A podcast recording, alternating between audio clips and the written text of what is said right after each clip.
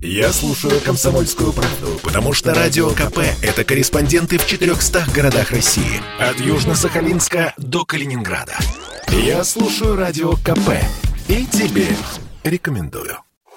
Сказано на радио «Комсомольская правда».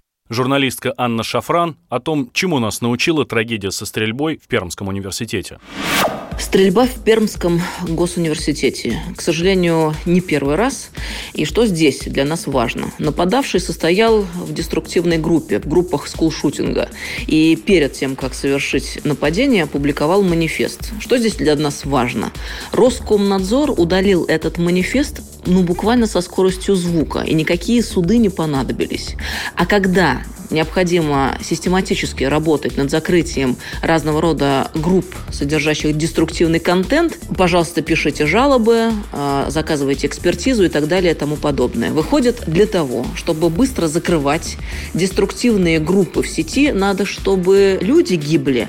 Вот это очень серьезный вопрос, который сегодня выходит на повестку дня. И тема деструктивного контента, мы понимаем, начинает звучать с новой силой. Что предлагается со стороны э, некоторых как бы ответственных депутатов? Ввести уроки цифровой гигиены в школе, рассказывать детям, что можно смотреть и что нельзя. Но мы же понимаем, что в условиях, в которых мы существуем сегодня, это как мертвому припарка.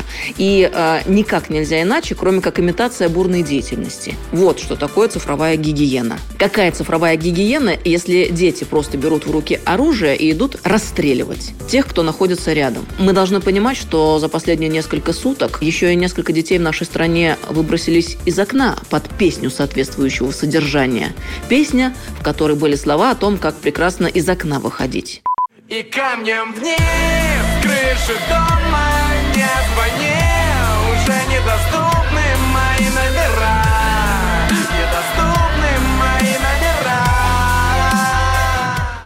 То есть вот вам деструктивный контент и его действия в непосредственном виде. Дети гибнут.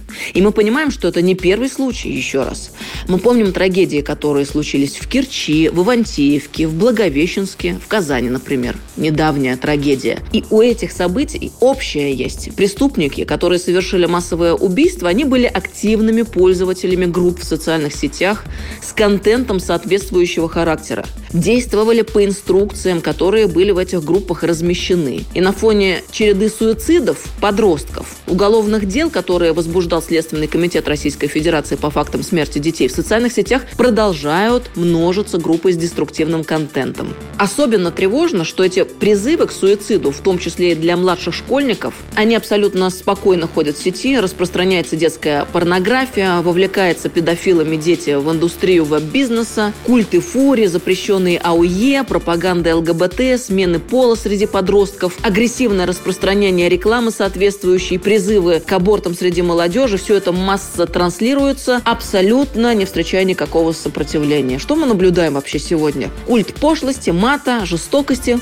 по отношению к самому широкому спектру окружающих нас людей, да, к пожилым людям, трансляция массовых избиений детей, своих сверстников, оскорбительное отношение в принципе к обществу, к материнству, пропагандируется модное, кстати говоря, течение которое выражается в противостоянии детей и родителей, и этот культ развивается. Жестокость, насилие, агрессивность. Вот что романтизируется сегодня в сети. Надругательство над человеческой жизнью преподносится здесь как героизм. И таких групп с участием подростков насчитываются сотни тысяч, и мы должны об этом понимать. Что необходимо в этих условиях осознать? Уже давным-давно пора принимать серьезные законодательные меры. Что нужно сделать? Нам нужно жестко ограничить вообще все эти попытки, которые направлены на разрушение ментального здоровья наших детей. Законодательные инициативы, направленные на противодействие продвижению деструктивного контента в социальных сетях нам необходимы.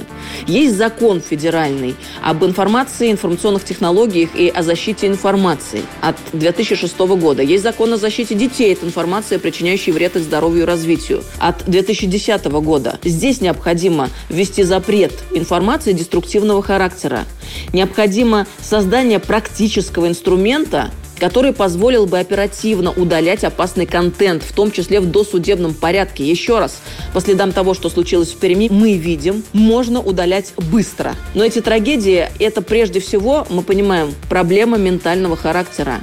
И это проблема распространения деструктивных субкультур и их влияния на мозги. А помимо этого мы должны уже в конце концов призвать бизнес к ответственности.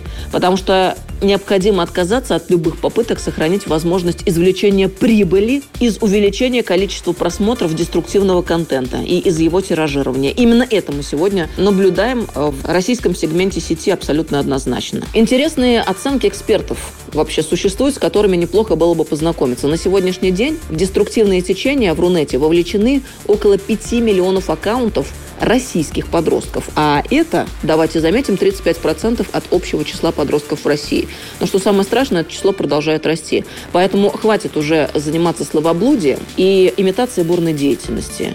Давайте мы жестко ограничим все попытки деморализовать наших детей. Давайте защитим себя и общество от э, трагедий, подобных той, что случилось накануне в Перми. К сожалению, она не единична. Сказано на радио «Комсомольская правда». Главные события дня комментирует Анна Шафран.